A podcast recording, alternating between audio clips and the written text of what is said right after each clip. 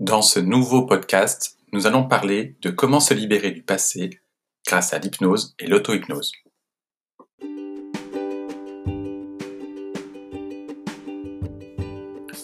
Bonjour et bienvenue à Existence Média. Vous écoutez les podcasts d'Existence. Cette série de podcasts est dédiée aux webconférences et vous pouvez, si vous le désirez, regarder ces webconférences sur notre site www.existence.fr. Les podcasts d'existence ont pour but de vous inspirer à travers des rencontres de professionnels ou alors de techniques en lien avec l'épanouissement personnel et le bien-être.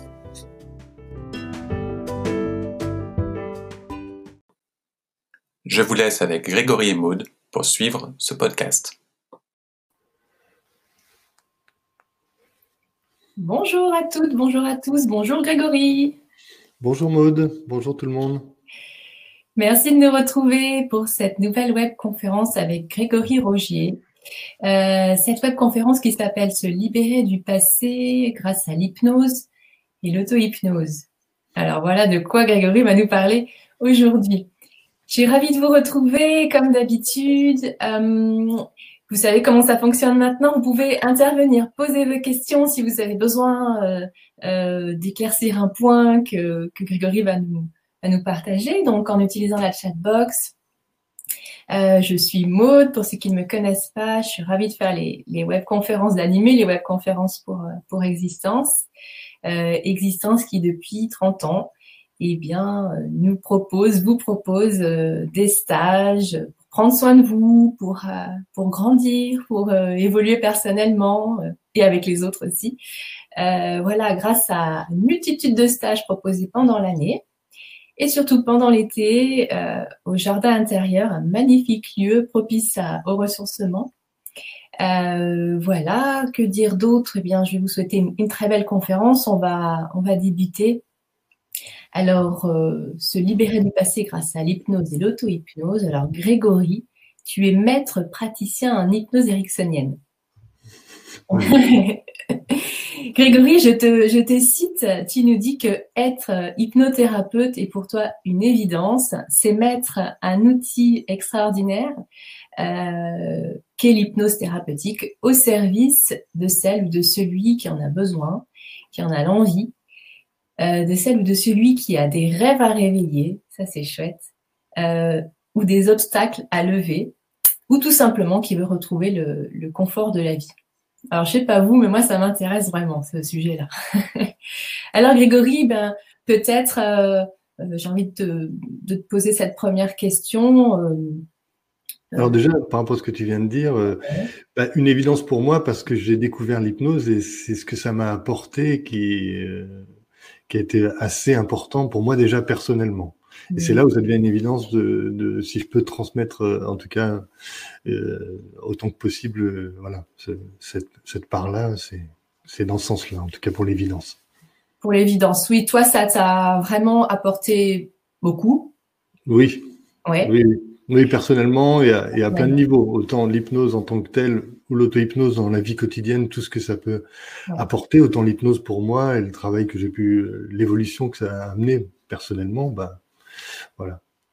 Bon, bon peut-être que tu pourras nous donner des exemples au long de la oui, conférence. Oui, bon, Super, merci.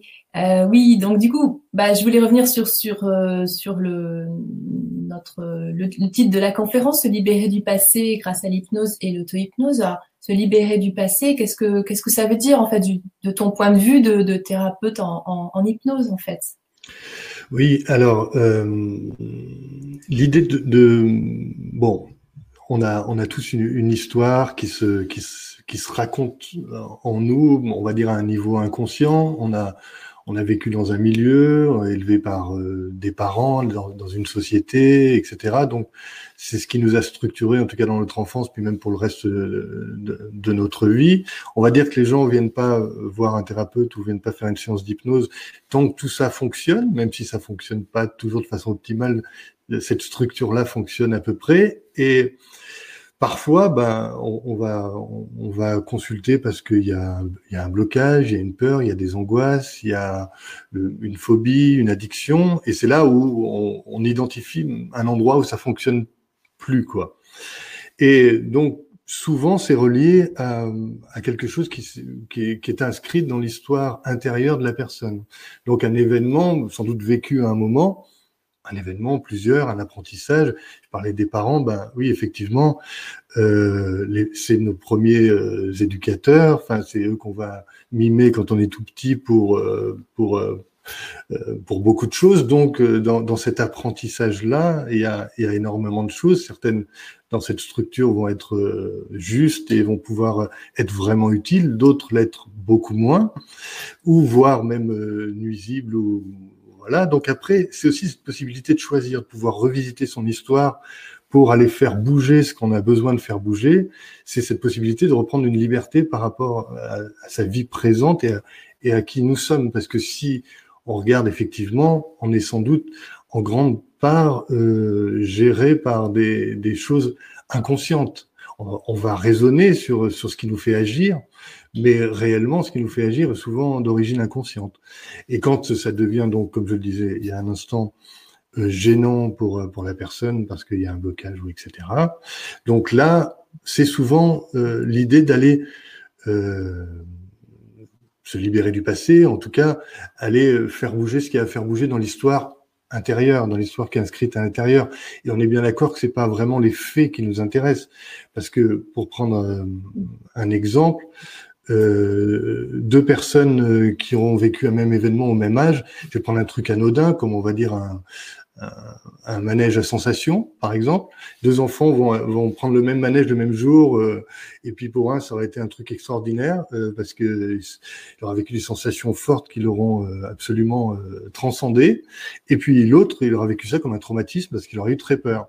Celui qui aura vécu ça avec des sensations fortes, il va peut-être plus tard chercher à nouveau ces sensations-là et, et aller vers, vers des sports extrêmes ou quoi. Alors après, ce qui était positif au départ, Peut-être le sera moins à un moment donné, ça je ne sais pas. Et puis peut-être que la, personne qui, qui aura été presque traumatisée par, par, par, par ça va peut-être même s'inventer une histoire intérieure où euh, en fait mes parents ils m'ont forcé ou etc. Peut-être que c'était vrai, peut-être ça l'était pas. Ou, et, et, du coup il y a cette empreinte émotionnelle. Et il y a après l'histoire qu'on a qu'on a créée avec ça et qui va nous, nous suivre parce que quand il y a une, une empreinte émotionnelle aussi, aussi forte, alors là je parle du coup pour la personne qui aura vécu ça comme un traumatisme, par exemple, ben ça va rester figé un petit peu à l'intérieur comme ça et elle va vivre avec ça et ça va influencer le reste de sa vie peut-être si c'est vraiment quelque chose qui, a été euh, euh, très euh, douloureux et donc ça, construit la personne se construit un peu avec ce, cette donnée là. L'hypnose permet vraiment d'aller cette idée se libérer du passé, en tout cas revisiter des zones de notre histoire euh, quand je dis les revisiter, c'est-à-dire que il s'agit pas d'en parler évidemment, puisqu'on est en état de transhypnotique, donc on, on peut parler parfois, mais euh, en général, on, parfois, enfin, en tout cas c'est pas c'est pas le but. Euh, mais euh, Peut-être que j'en parlerai plus dans le ce que je voulais, je voulais évoquer le lien privilégié qu'a l'hypnose et l'inconscient, euh, et c'est ce qui permet, en tout cas, de demander parfois directement à cette part inconsciente. Peut-être que j'explique un peu plus l'inconscient, mais euh, en tout cas la vision que je peux en avoir aujourd'hui, euh, mais d'aller demander directement à cette part inconsciente de nous emmener à l'origine de ce qui se passe. Et souvent, à un niveau inconscient, on sait ce qu'il y a consciemment, peut-être que euh, on a, on a, on n'a pas les clés de ce qui se passe, ou on va inventer des choses qui restent conscientes, donc qui euh, souvent sont pas justes. Euh, et quand on, on, pose la question à cette part inconsciente, ben oui, en nous, il y a, il y a forcément la, la, solution à ce qui se passe. Et même pour, euh, du coup, pour, euh, enfin, je sais pas si tu avais une autre question, mais je voulais, je voulais juste revenir ce que tu disais sur le fait que on met pas forcément de mots parce qu'on quand on est en, en, en transhypnotique, quand on est en séance euh, avec toi par exemple, on met pas forcément de mots parce qu'en en fait on va finalement ressentir sensoriellement, c'est ça le, le message que notre inconscient va, va nous délivrer? Euh... Parler d'empreinte émotionnelle. Oui. Alors, euh, bah, c'est l'idée que que en fait, même si on retrouve un événement du passé, par exemple, c'est absolument pas les faits qui nous intéressent. Parce que les faits, on sait très bien comment la mémoire aujourd'hui se construit et que même au fil du temps, elle peut bouger comme ça. Donc, euh, aller dire ah oui, c'est ça qui s'est passé à tel moment, bon, ça a peut-être un intérêt pour, historique pour la personne, mais sinon, ça n'a pas vraiment d'intérêt thérapeutique parce que ce qui nous intéresse, c'est l'empreinte émotionnelle. Mmh. Et euh, quand on va revisiter un événement par l'hypnose, il ne s'agit pas d'aller dire ah oui, c'est ça qui s'est passé, parce que bon, c'est d'aller faire bouger l'empreinte émotionnelle. C'est de et l'idée, c'est vraiment euh, moi, il y avait un livre qui m'a beaucoup influencé par rapport à ça et qui est pas du tout un livre d'hypnose. C'est euh, le réveil du Tigre, quelque chose comme ça, je crois, euh, sur, les, sur les traumatismes, où ce thérapeute explique que le, le, le, phénomène de, c'est un, un, psychiatre américain, le, le, phénomène de remise en acte. Quand on a vécu un traumatisme, on va parfois se remettre dans des situations identiques, parce que inconsciemment, il y a une part de nous, l'inconscient va nous emmener à, dans la même situation parce qu'il voudrait que la chose soit résolue. Euh, mais donc, on, va se dire, mais tiens, cette personne, comment ça se fait? Alors, après ce qu'elle a vécu, qu'elle retourne se mettre dans des situations comme ça. Alors, il y a plein d'exemples, peut-être qu'il y en a qui vous viennent euh, quand, quand, quand je dis ça. Ben, en fait, c'est que inconsciemment, pour que ce, pour que ce soit résolu, ben, l'inconscient va nous remettre dans la situation parce que c'est pas possible que ça reste comme ça, quelque part. Donc, moi, ce que je, ce que je pratique avec l'hypnose, c'est de non seulement de, bien souvent, on fait pas que ça, mais de ramener les gens à l'origine de ce qui se passe et ensuite de leur permettre de le retraverser d'une autre manière, puisque c'est pas vraiment les faits qui nous intéressent, mais l'empreinte émotionnelle. Et du coup, de, parfois on libère d'abord l'émotion, on libère d'abord cette empreinte émotionnelle, et ensuite on peut vraiment réinscrire euh, autre chose, quoi, une autre euh, histoire émotionnelle, on va dire, à l'intérieur.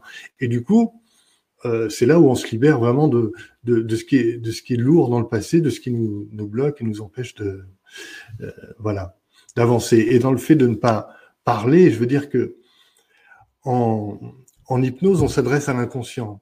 Donc même au début d'une séance d'hypnose, on va, on, on, parle plus en fin de compte. Pour euh, la personne peut avoir besoin de parler, ça lui fait du bien de parler à un certain moment. C'est plus pour ça que c'est utile pour que la personne soit rassurée, qu'elle se sente, euh, voilà, cette possibilité de, de, dire les choses qu'elle a besoin de dire, parce que après, quand on peut vraiment directement euh, aller questionner ce qui se passe au niveau inconscient, finalement, tout ce qu'on peut dire avant est pas le plus intéressant, euh, voilà, dans cet état-là.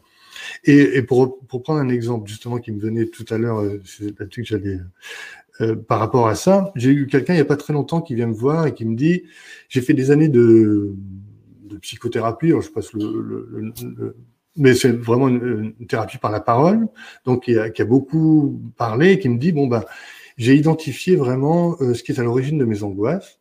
J'ai toujours euh, ces, ces, angoisses. Euh, bon, ça va mieux, je les gère mieux, mais elles sont toujours là. Alors maintenant, je voudrais être sûr que ce soit que c'est bien, que ça vient bien de, de ça. Alors déjà, je suis obligé de recadrer sur le fait que est-ce que c'est vraiment primordial de savoir d'où ça vient ou est-ce que si on peut passer outre parce que là aussi, je pourrais expliquer que parfois, euh, tout se fait pas toujours en conscience euh, dans l'hypnose. Des fois, on se libère de choses consciemment, on va avoir conscience de ce qui est, ce qui est à l'origine de ce qui se passe, et d'autres fois non. Donc, euh, et on en est libéré quand même, parce qu'après, c'est, plus, c'est plus un souci. Bon, en tout cas, pour pour revenir à cette personne, donc, moi, enfin, je l'aide à, à, se, se, remettre dans la direction de de savoir ce qu'il veut vraiment aujourd'hui. Donc, effectivement, c'était se libérer de ces angoisses-là et en tout cas passer à autre chose. Je vous passe les détails, mais dans la séance euh, d'hypnose, je pose, schématiquement, on va dire, je pose la question à son inconscient par rapport à ses angoisses. Quand il y a des angoisses fortes, des émotions fortes, on a tout de suite le lien vers, vers ce qui se passe au niveau inconscient. Donc ça peut aller très très vite. Hein. Euh, donc il est tout de suite retransporté une période de, de sa vie, on va dire ça comme ça. Alors je passe là aussi les détails, mais il, va retraverser des choses qu'on moi je peux voir de l'extérieur que c'est assez, fort. Quand il revient, il me dit, alors il me remercie parce qu'il a la sensation d'avoir euh, d'avoir dépassé des choses importantes, et euh, il me dit, mais par contre, ça n'a rien à voir avec, avec le cheminement que je m'étais fait mentalement. Et moi, ça m'amène à penser, ça, parce que c'est souvent le cas, je vois des gens qui ont, parlé pendant des années de leurs problèmes et qui finalement ont parfois ont, mis le doigt sur des choses sans en être sûr ou quoi, et d'autres fois pas du tout. Et d'autres fois, le, raisonnement conscient, il est complètement à côté. Euh, c'est quand même assez euh, souvent le cas. Et j'ai presque la sensation, moi, que trop travailler dans le conscient, au niveau mental, euh, c'est un peu comme euh, par la parole, donc, puisque c'était le sujet, euh, agrandir le, le labyrinthe euh, duquel on essaie de sortir. duquel on veut sortir même. Et donc, on, on, on, avance dans ce labyrinthe. Parfois, on ouvre des petites portes au niveau de inconscient, comme ça, on va voir quelque chose, biping, ça se referme, et on continue, et on va, euh, on va agrandir cet espace. Et en fait, on, voilà, on, on voudrait réellement en sortir.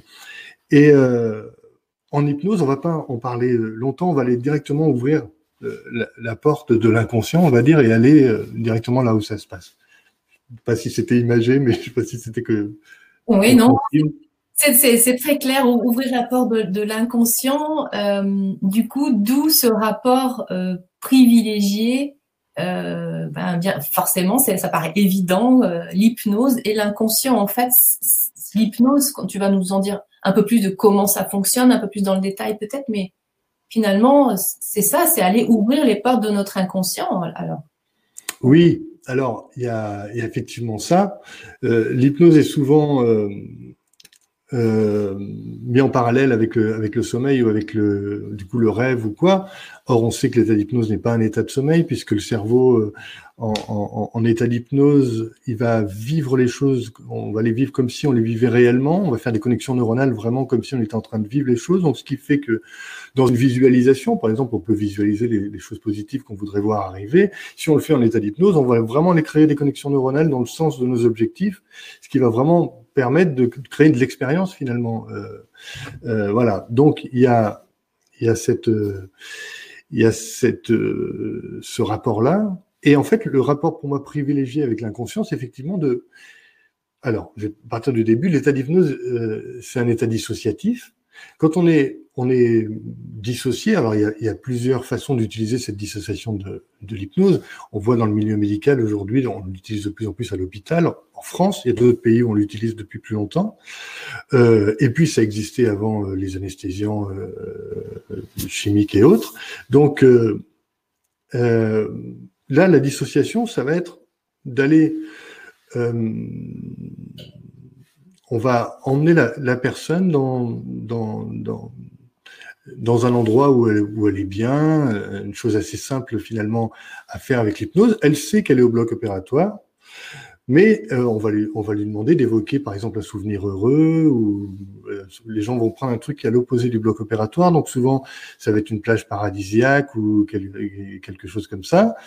Ils continuent à savoir qu'ils sont au bloc opératoire, mais petit à petit, ils sont de plus en plus dans les sensations du corps imaginaire qui est euh, à la plage, par exemple, jusqu'au moment où ils sont vraiment plus dans, dans ces sensations-là, jusqu'à ce qu'ils soient dissociés du corps qui est là, tout en continuant à savoir qu'ils sont au bloc opératoire. Parce que même si aux, origines de, de l'hypnose euh, dans le milieu médical, on faisait de l'hypnose profonde pour les pour les opérations. Euh, Aujourd'hui, on fait pas de l'hypnose profonde. Les gens savent qu'ils sont au bloc opératoire, mais en même temps, ils sont aussi euh, dans la plupart des cas, hein, c'est variable aussi.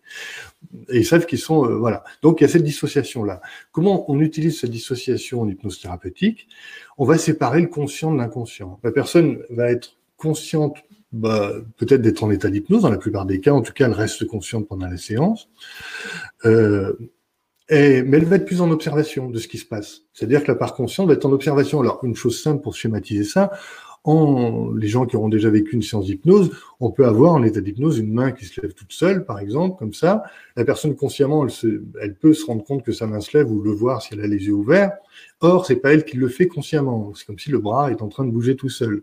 Donc là, euh, il y a une réaction inconsciente. Donc la personne est dissociée de cette part inconsciente qui fait le mouvement, ce qui va donner la possibilité à l'hypnotiseur de demander à l'inconscient, à cette part inconsciente de créer des mouvements. Partant de là, on va pouvoir poser des questions à cette part euh, inconsciente, lui demander de faire un mouvement pour dire oui, un mouvement pour dire non, et on a le début d'un questionnement.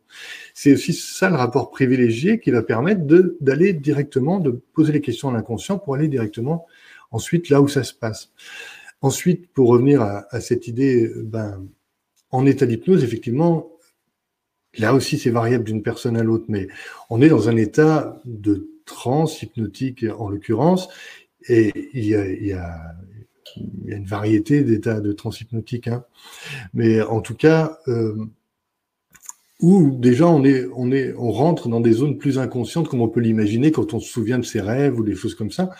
Là, on, va pouvoir y aller. Alors en spectateur et en, et en tant qu'acteur aussi on a voilà, puisqu'on est euh, on est dans ce parallèle de, de la dissociation. Euh, je ne sais pas si j'ai répondu à ta question du coup. J'ai parlé plus, plusieurs choses. Oui, bah, oui, tu as, répondu à ma question dans le sens où je, je, je, disais que, que l'hypnose, quelque part, c'était vraiment une technique pour aller ouvrir les portes de notre inconscient. Mm.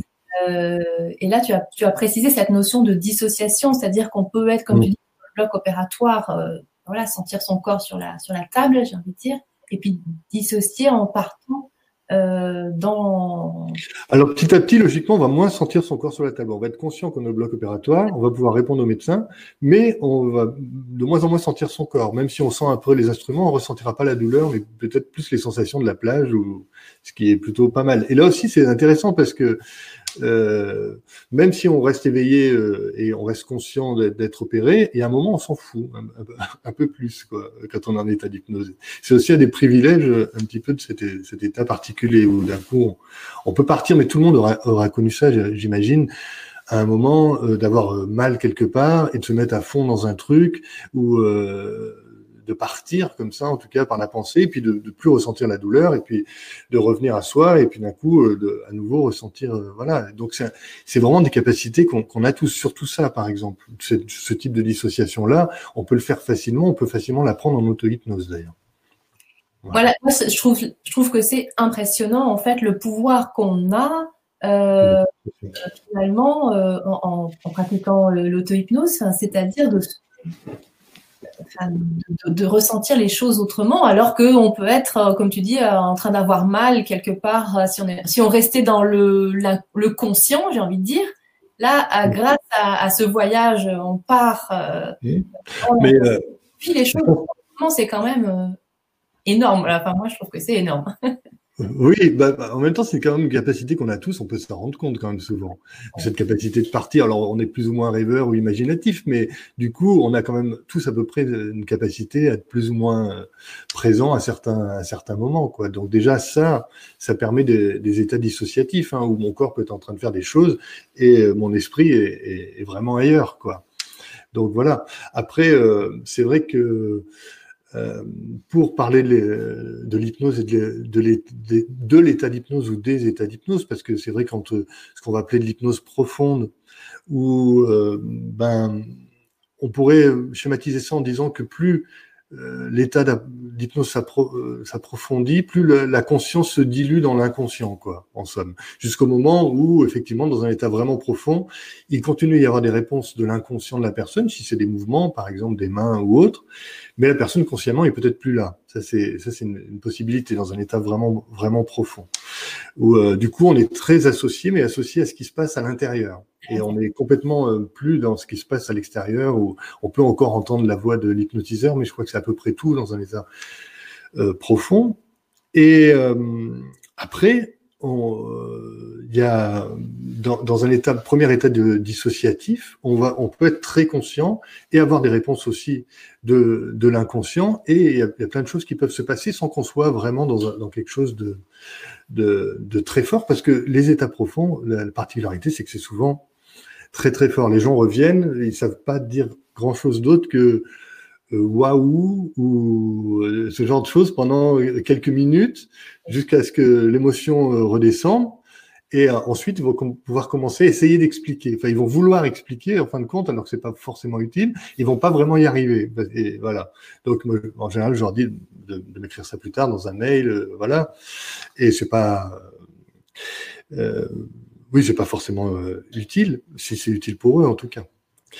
Voilà, mais après, euh, en, en, hypnose ericksonienne en général, en tout cas ça a été le cas longtemps, on disait qu'on n'utilisait pas forcément les états profonds, que on restait dans des états légers, ce qui n'est pas forcément le cas parce que Milton Erickson, je pourrais peut-être en parler, mais c'est l'hypnotiseur euh, américain, enfin le, le psychiatre américain à l'origine de l'hypnose dite ericksonienne, euh, bah lui utilisait des, des, états profonds. Il faisait pas l'hypnose ericksonienne puisque lui, euh, il faisait de l'hypnose et des fois effectivement, il utilisait une hypnose très conversationnelle où la personne euh, n'était pas forcément consciente d'être en état d'hypnose et parfois il utilisait de l'hypnose vraiment profonde et parfois même il prenait beaucoup de temps pour euh, pour approfondir un état, et même il disait que ça s'apprend de rentrer dans un état profond.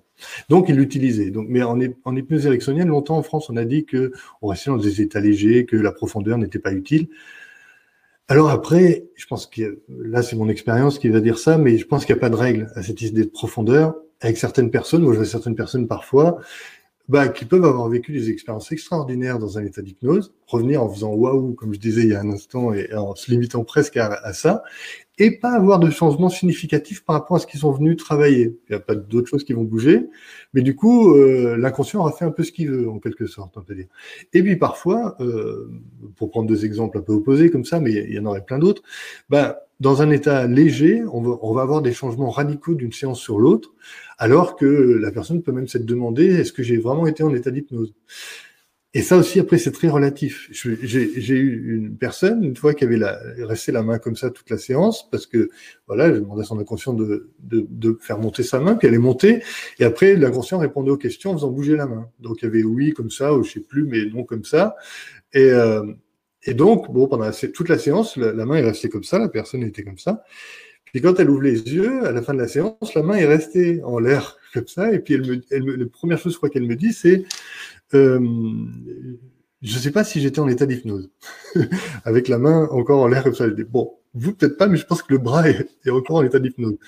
Donc, euh, voilà, donc c'est très, subjectif à un moment, parce qu'il y a des personnes qui vont pas forcément avoir plein d'images à l'intérieur, euh, avoir vivre un truc extraordinaire, et pourtant ils sont en état d'hypnose et il va y avoir des changements, et c'est souvent ça d'ailleurs qui fait un retour arrière pour la personne après la séance, c'est-à-dire que sur le moment, tiens, je m'attendais, j'ai vu Mesmer à la télé, je m'attendais à, vivre des trucs, voilà. Bon, ça peut faire peur aussi, ça, mais bon.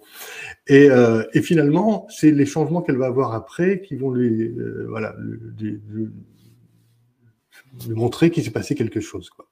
Et euh, voilà, ça, ça, ça, peut, ça peut être euh, un exemple aussi. Et par curiosité, là, j'ai une question qui me vient. Quand dans, dans, dans, dans le travail que tu, tu as proposé pendant, pendant le stage, par exemple, euh, tu parles de ces différents degrés d'hypnose. Euh, je comprends que c'est la personne qui part euh, dans un premier état d'hypnose ou profondément, ou et c'est toi aussi qui guide mm. une hypnose, on va dire mm. première, comme tu, tu, disais, ou plus mm. profonde. C'est toi et ou c'est la personne aussi qui exactement profondément ou pas, hein, c'est ça?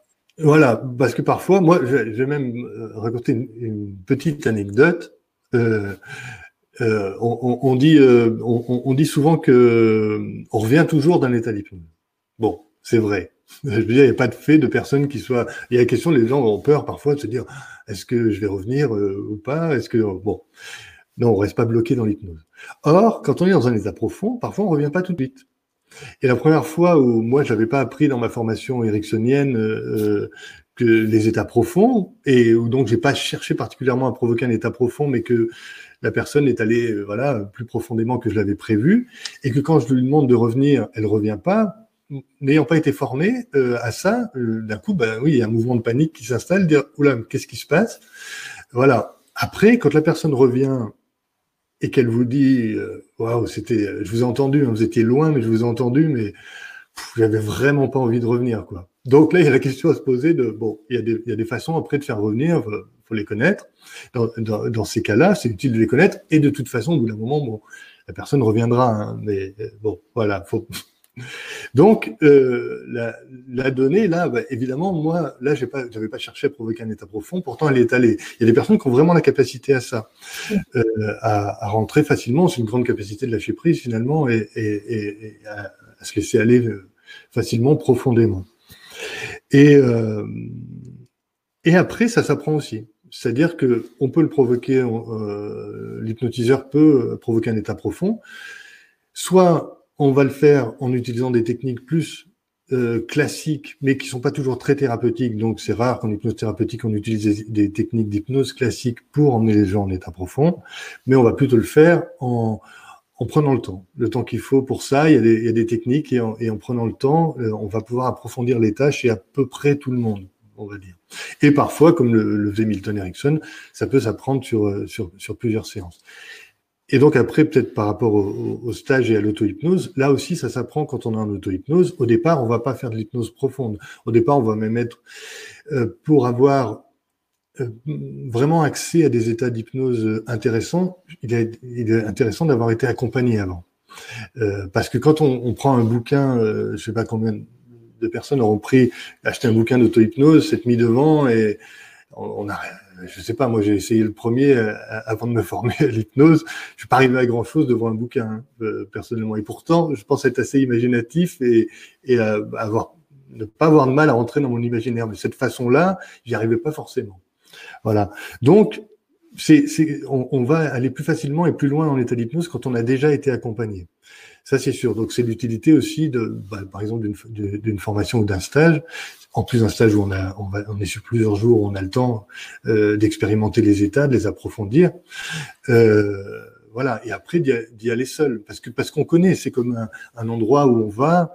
Euh, la première fois où on y va, on, est un peu hésitant, on va pas trop loin. Puis petit à petit, on va de plus en plus loin. Et puis quand on commence à connaître et se sentir en confiance, on, à, à la fois on a on se sent en confiance et c'est une juste confiance puisqu'on est en train d'apprendre euh, de plus en plus de choses et après bah, euh, libre une fois qu'on on maîtrise ça de, de faire les voyages euh, qu'on veut je dis qu'on veut parce qu'ils peuvent être utiles thérapeutiquement, mais ils peuvent être aussi utiles parce que c'est agréable d'aller d'aller voyager de cette façon-là. D'accord. Ok.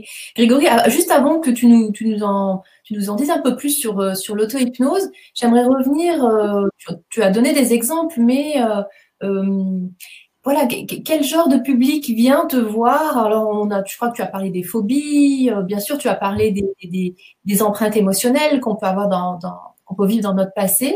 Euh, mais est-ce que tu peux nous donner d'autres euh, euh, par exemple, quelqu'un qui vient te voir en te disant j'ai une présentation à faire, j'ai tellement peur de prendre la parole en public, je suis tétanisé. Enfin, il peut y avoir un tas de. Oui, oui, bah, ça c'est souvent, c'est souvent le cas. Hein. La prise de parole en public, c'est quelque chose qui revient souvent et qui peut avoir des causes vraiment différentes, hein, entre des événements d'enfance à l'école où on a été un peu traumatisé de passer devant euh, les autres en classe ou, ou, euh, ou, autre chose. Donc oui, ça fait partie des choses.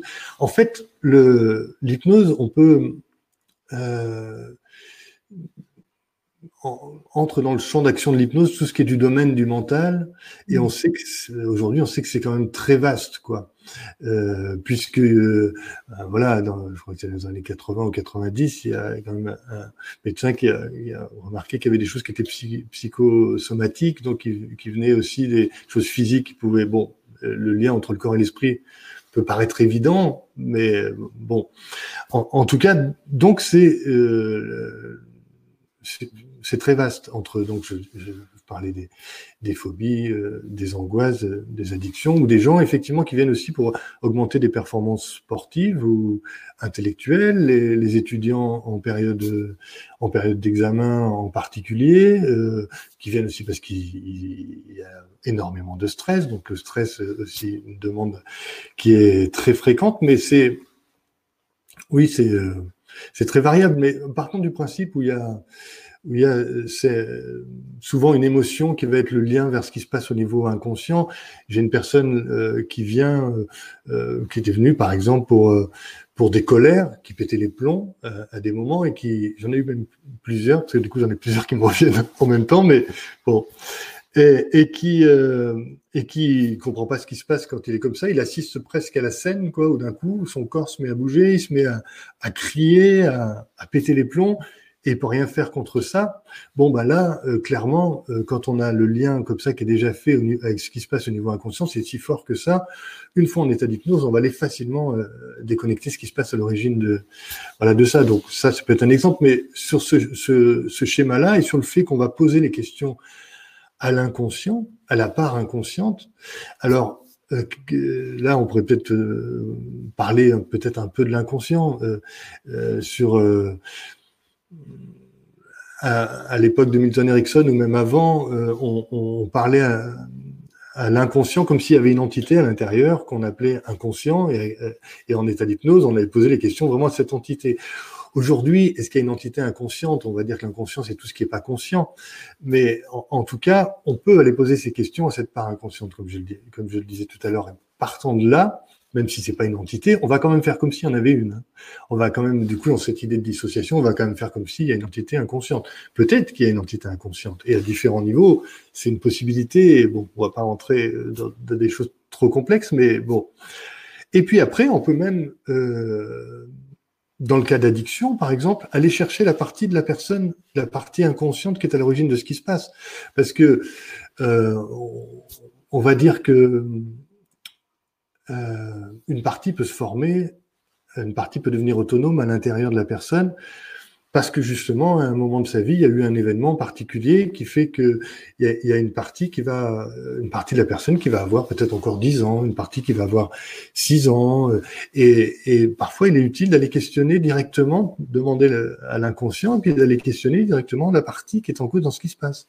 C'est comme ça que dans des séances d'hypnose, dans des régressions hypnotiques, parfois, on peut avoir des, gens qui se mettent à, se recroqueviller comme ça, à avoir une voix, euh, parler avec une voix d'enfant. Euh, je me rappelle une dame il n'y a pas très longtemps qui euh, de plus de 50 ans, qui bah, voilà, dans sa séance, d'un coup, elle s'est mise à parler avec une voix de toute petite fille, et qui, et, voilà, je me suis mis à parler avec cette petite fille, par exemple.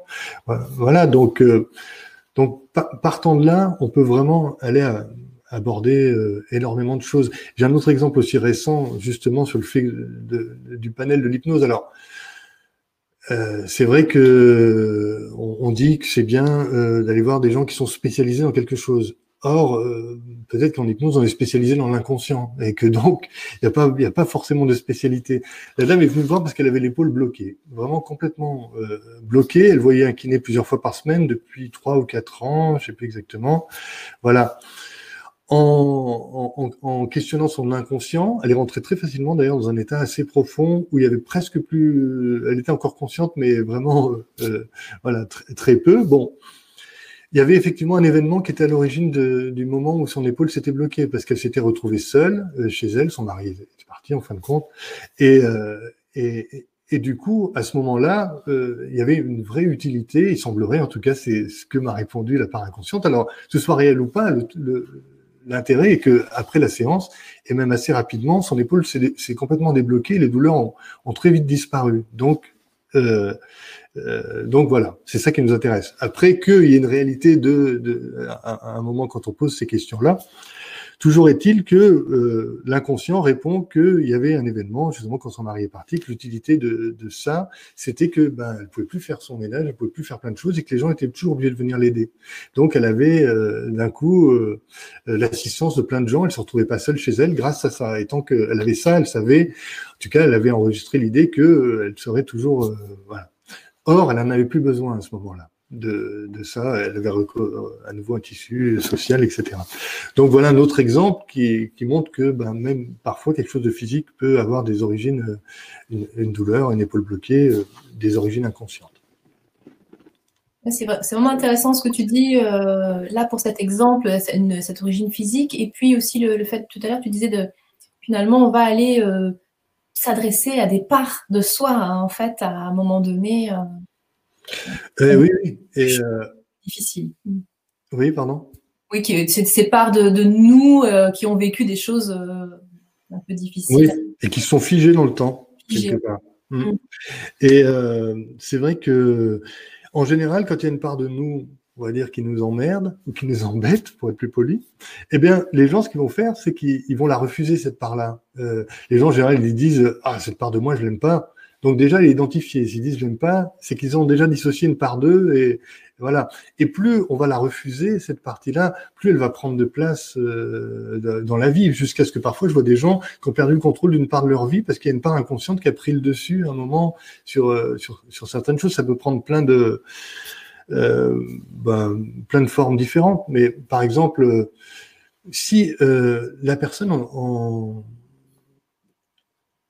en état d'hypnose, elle se rend compte que, euh, je ne sais pas ce que je pourrais prendre comme exemple, mais euh, en, tout cas, on va, dire un, tout petit enfant euh, qui voit disparaître son parent derrière, derrière la porte un matin. Alors tous les matins, il y avait un rituel, je te dis au revoir avant de partir et tout. C'est comme ça tous les matins. Et là, ce matin-là, paf, parti en courant et l'enfant est trop petit, il y a une peur qui se crée au niveau inconscient de l'abandon ou autre chose, peu importe. Donc là, il y a cette résonance émotionnelle, il y a cette peur là qui peut pas être gérée. Euh, l'enfant a pas l'âge, puis l'adulte qui, était là avec ne s'est rendu compte de rien. Enfin bon, ça passe au niveau inconscient, ça va résonner une autre fois dans la vie, puis une autre fois peut-être plus tard, et puis à l'âge adulte, la personne, dans certaines situations, elle va être submergée par cette émotion qui est une résonance du passé qui n'a plus rien à faire euh, au, présent comme ça, mais qui est encore là pourtant.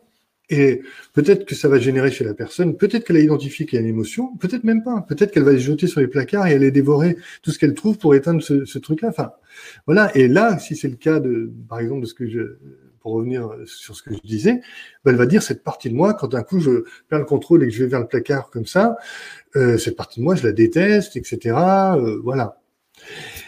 Si elle se rend compte d'un coup qu'il y a cette petite fille euh, en état d'hypnose qui, alors je dis une petite fille parce que j'ai une, séance qui, qui m'est revenue, mais euh, qui, euh, qui, qui, a, qui, a, qui, a, vécu euh, ça d'un coup, bah, cette partie qu'elle refusait, elle devient beaucoup moins euh, détestable, mais d'un coup, c'est une petite fille qui a juste besoin qu'on la rassure. quoi.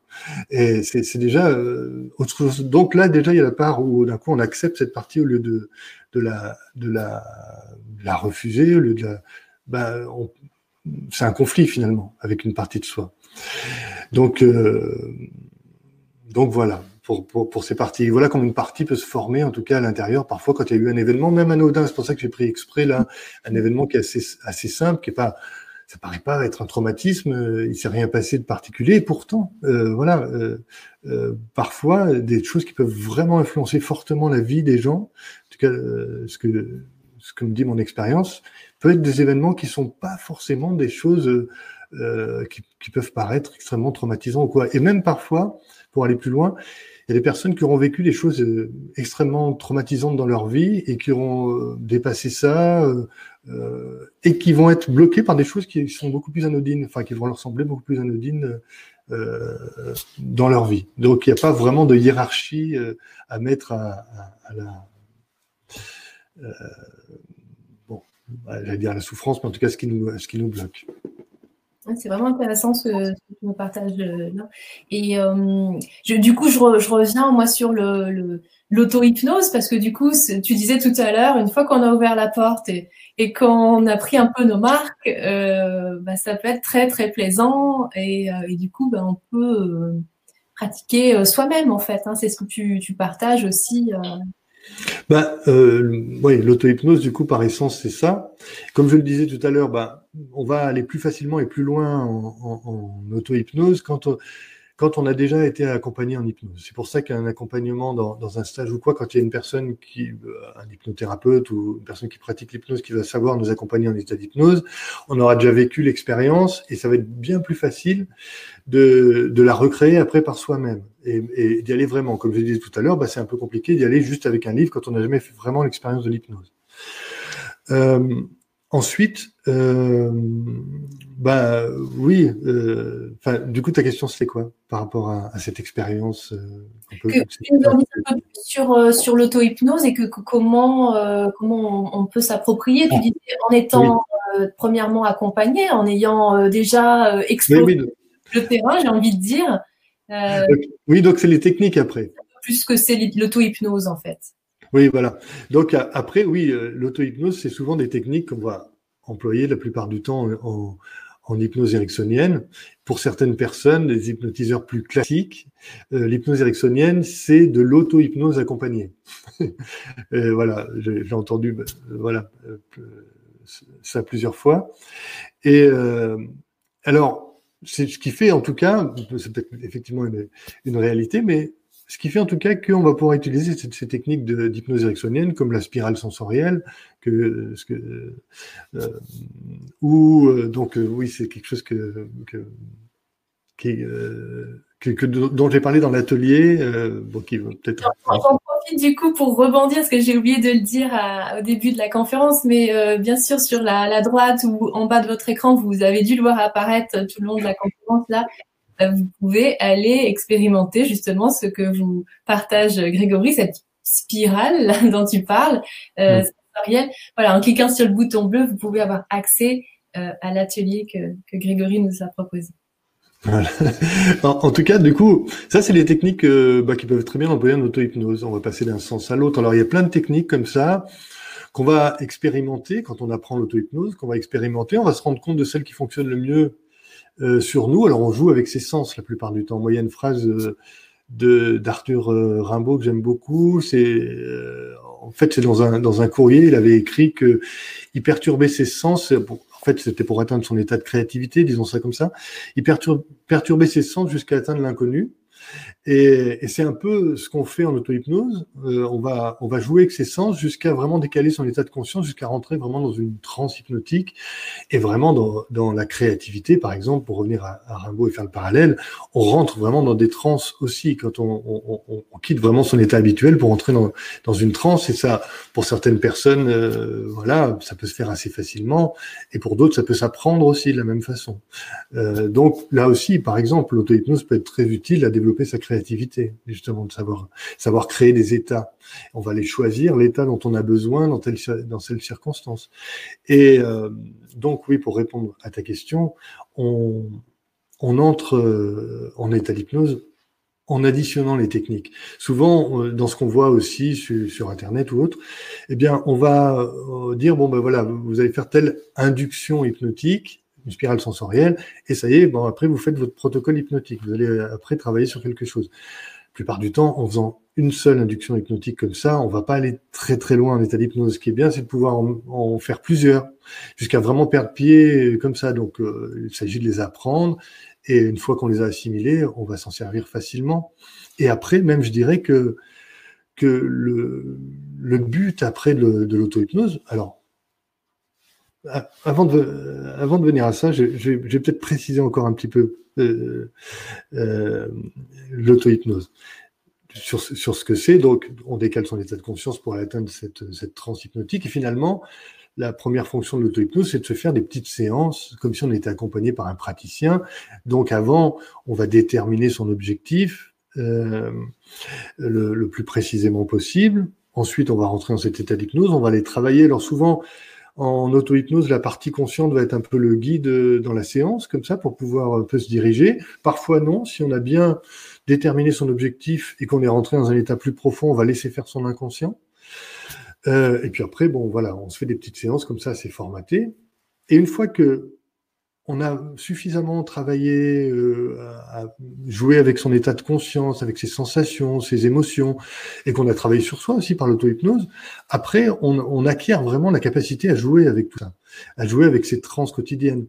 Euh, et je dis des trans quotidiennes parce que un état de stress, par exemple, c'est une transe. On rentre dans une boucle, euh, voilà, et on, va vivre vraiment un état de transe qu'on pourrait appeler de transe négative.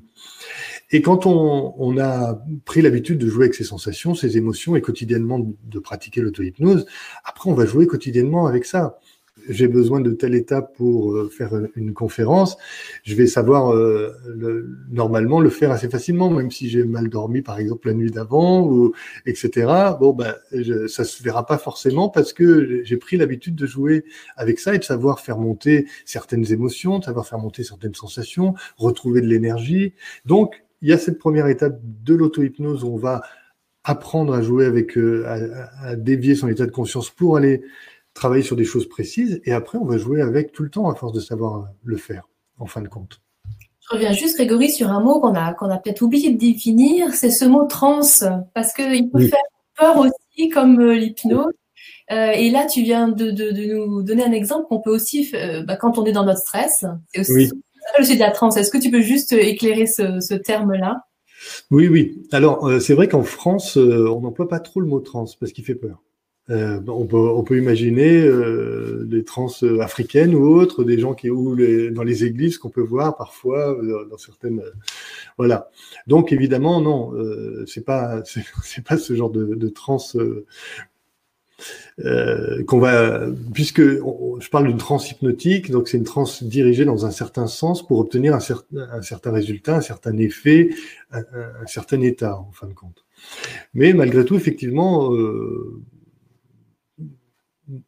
moyennement en France, mais en général, parce qu'effectivement, ça fait peur aux gens. Donc, euh, mais je sais que moi, j'emploie ce mot trans sans que ça, sans que ça perturbe les gens en général. Mais c'est vrai que c'est bien d'en parler. Évidemment, euh, il y a, plein de trans différentes. Mais là aussi, ça peut être culturel, parce que moi, il m'est arrivé d'accompagner une personne, justement, je parlais euh, de, personne d'origine africaine, et euh, quand j'ai employé pas mal le mot trans dans la séance, il est rentré dans une transe qui pour moi c'était une, première d'avoir une personne qui rentre dans ce type de transe. Donc c'était c'était très intéressant, mais du coup on voit qu'il y a une part culturelle aussi. Il y a dans l'hypnose tout ce qu'on y amène soi-même. Euh, bon, on parlait tout à l'heure de toute notre histoire et de quoi nous sommes faits, mais il y a aussi toute notre, culture et ça ça va conditionner notre transe. Et c'est aussi pour ça que avant une séance d'hypnose, alors là je parle plus d'auto-hypnose, mais peut-être d'hypnose euh, en en général, même si ça peut être le cas aussi en auto-hypnose, va être utile de faire bouger un peu les croyances de la personne. Euh, si elle a des croyances qui vont l'empêcher de vivre euh, la, la transe qui sera le, plus utile pour elle, quoi. Donc euh, il y a aussi vraiment, oui, vraiment à faire par rapport à ça.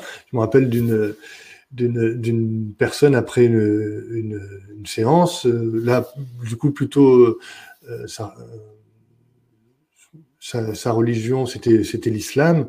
Et il m'a dit après la séance, euh, vous savez que dans, dans ma religion, ça c'est, il l'a fait quand même. Mais c'est euh, et d'ailleurs il avait euh, été dans un état profond qu'il avait adoré, donc il avait mis beaucoup de temps avant de commencer à me, à me parler, mais en, en, sortant, il me dit euh, que c'était en gros le, le diable normalement l'hypnose. On peut pas, on pouvait pas faire ça. Alors qu'une personne qui a cette croyance-là dans sa culture, euh, qui, en tout cas, qui l'a en lui et qui, qui, était quand même arrivé euh, pour, pour les besoins de, euh, bah, ses besoins personnels, puisqu'il avait un, un, objectif important pour lui, à rentrer quand même en état d'hypnose. C'est, quand même, euh, voilà, il y a une vraie confiance, il y a vraiment quelque chose qui s'établit. Euh, mais c'est pas pas tout le monde quand on a ces croyances-là. Bon, quand on a ces croyances-là et qu'on vient quand même faire la séance d'hypnose, c'est que les gens on est prêts à la faire bouger cette croyance, hein, mais bon. Bien sûr, Donc, du coup, en, en, deux mots, la transe, c'est l'état euh, hypnotique qui nous permet d'aller. Euh... Oui, ce que j'appelle transe là, en tout cas, c'est c'est cet état euh, hypnotique. Oui. oui. La trans, ouais, c'est cet état. J'ai raconté beaucoup de choses pour finalement pas tout à fait répondre à la question, c'est ça? Si, si, mais c'est bien parce qu'en fait, ce qui est chouette aussi, enfin moi, ce que j'aime beaucoup et ben, les auditeurs, vous nous direz, c'est d'avoir des exemples concret, quoi. Comme ça, on peut se faire vraiment une idée. Et puis là, tu nous as parlé de, du coup, des croyances qu'on peut avoir finalement par rapport à, ça peut être par rapport au mot trans ou par rapport au, au mot hypnose. Finalement, euh, que culturellement, ça, ça, mmh. bouge. Oui, oui. Il y a peut-être un travail à faire si on arrive avec des, des a priori, euh, ce qui n'était ce qui n'est ce qui n'est peut-être pas le cas de nos auditeurs. en tout cas. bon. Merci Grégory. Donc du coup, oui, tu, tu, nous, tu nous as tu nous as parlé de, l'auto-hypnose au quotidien. Hein, que finalement, on peut faire ça dans notre quotidien et puis ça peut même être un état d'être quelque part, de fonctionner différemment au quotidien.